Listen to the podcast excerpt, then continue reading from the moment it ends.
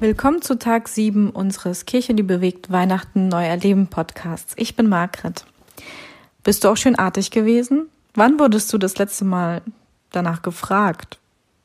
So kurz vor Weihnachten. Ob du auch wirklich gehorsam warst.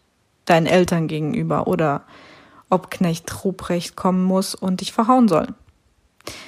Denn das ist ja sozusagen der Antiheld von Nikolaus. Nikolaus ist der liebe, bärtige Mann mit dickem Bauch und ja, der so lustig aussieht und Geschenke bringt und ganz lieb ist und auch nur liebe Kinder beschenkt. Und Knecht Ruprecht ist der mit der Rute, der die Kinder jagt und ja bestrafen will oder muss oder wie auch immer ähm, ja, die bösen Kinder, die nicht auf ihre Eltern gehört haben. Was für eine interessante pädagogische Maßnahme. Will ich nur ganz kurz anmerken. Und ähm, ja, ich weiß noch nicht, was ich davon halten soll. So richtig überzeugt bin ich nicht. Und ich glaube, wir haben auch ja oft vielleicht eine Vorstellung von Gott, dass er ähnlich ist. Oder wir wissen gar nicht, ob Gott eher wie Nikolaus ist oder eher wie Knecht Ruprecht.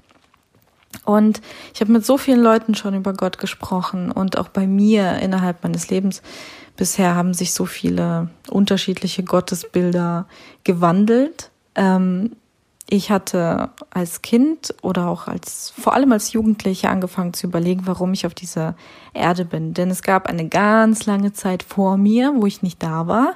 Und dann bin ich entstanden und jetzt bin ich hier. Eine gewisse Zeit und irgendwann gibt es eine Welt ohne mich. Und wozu zum Henker bin ich denn überhaupt hier?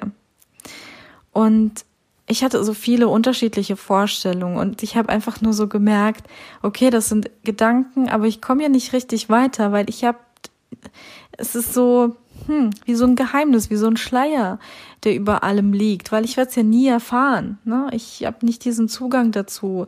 Äh, Im Gegensatz im Gegenzug zu allen anderen Menschen auf dieser Erde zu sagen, hey, ich habe den Plan.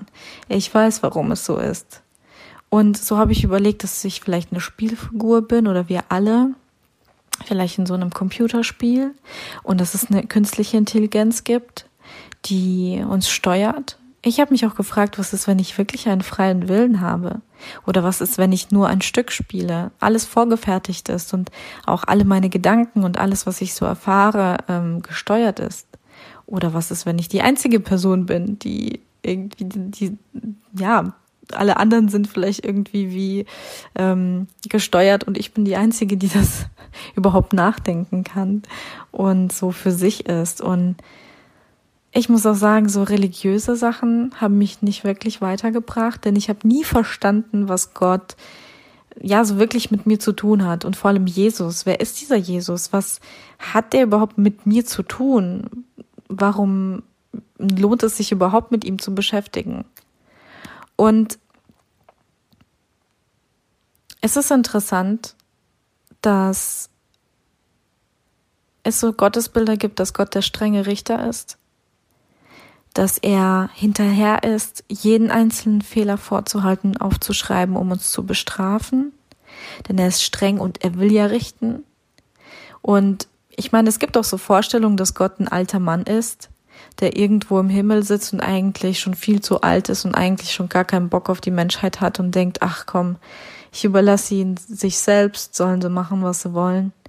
Oder, naja, man es gibt ja auch die Vorstellung, dass Gott ein richtiger Zyniker ist, dass er böse ist, dass er, weil er so viel Leid zulässt, weil er zulässt, dass Kinder ermordet werden, dass ja das größte Unheil passiert, Ungerechtigkeit, Naturkatastrophen und so weiter.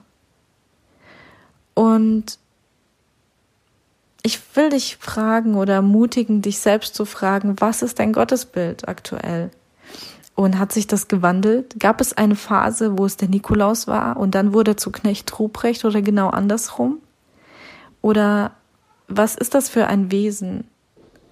Ähm, wenn du diese Frage stellst, wer Gott wirklich ist, dann ermutige ich dich wirklich, Jesus anzuschauen.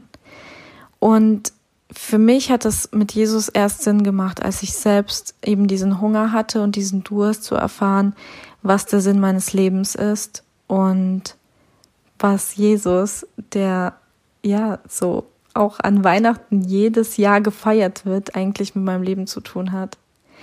Und da habe ich zum ersten Mal erfahren, Gott liebt mich und er nimmt mich, wie ich bin und er will Gutes für mich. Und ich werde nie, nie wieder alleine sein. Und diese Sachen haben mich so krass erwischt. Ich habe mich wie verliebt und mein Leben war nie wieder, wie es vorher war. Es gibt wirklich ein Vorher und ein Nachher. Es das heißt nicht, dass alles perfekt geworden ist, dass mein Leben irgendwie, dass ich mit, ich weiß es nicht, nie wieder Leid erfahren habe, nie wieder Zweifel erfahren habe, nie wieder ähm, enttäuscht wurde oder verletzt wurde oder auch andere Menschen verletzt habe. Das heißt nicht, dass ich mich nie wieder geschämt habe oder Fehler gemacht habe.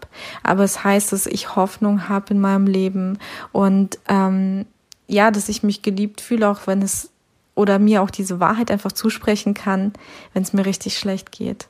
Und ich bete, dass du, äh, wenn du diesen nur ein kleines Fünkchen Hunger oder Durst nach Jesus hast und nach Gott und nach dem Sinn des Lebens, dann bleib dran und ähm, schau dir an, wer Jesus war und wer er immer noch ist seinen Charakter und wie er von Gott erzählt hat in seinen Gleichnissen. Und wenn dir die Bibel viel zu kompliziert ist, dann nimm eine Kinderbibel her und hör dir alte Lieder an, die du vielleicht schon seit 20 Jahren in der Kirche singst, um was es da genau geht. Oder sprich mit Menschen über Jesus. Es sind noch 18 Tage bis Weihnachten und heute ist ein guter Tag, sich vom Glauben beschenken zu lassen.